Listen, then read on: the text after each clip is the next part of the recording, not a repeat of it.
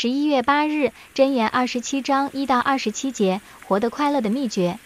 人的能力很有限，虽然我们可以对未来有愿景和雄心壮志，但事实上我们对明天都还未必有确切的把握。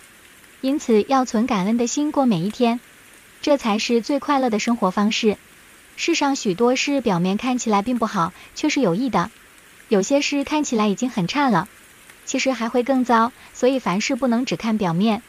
砂石虽然沉重，但被愚妄人挑衅和纠缠的重担比搬运砂石更累人。因为这些人不可理喻，别人的怒气似乎很难处理，但人的嫉妒更见麻烦。因为怒气可能比较快消散，而嫉妒是长期且暗藏的。朋友的忠言劝告有时好像很难接受，但其实是有益的；仇敌的恭维反而是有害的。所以我们要接纳朋友的逆耳忠言，不要讳疾忌医。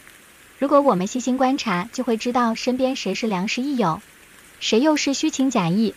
好朋友会以忠诚相待，可以互相砥砺，彼此建立。有困难的时候，朋友的帮助可能比亲人来得更及时。正如俗语说的“远亲不如近邻”，人心如果不知足，就永远不会满足。二十节用阴间和灭亡去形容贪婪的心，也暗喻阴间永远有空位给人。如果人没有智慧去分辨善恶，最后必定会走上阴间的灭亡之路。最后二十三到二十七节是一首诗。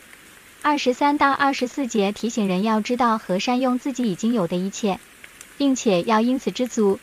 二十五到二十七节则提醒人不要忧虑吃喝和衣服，因为神会有足够的供应。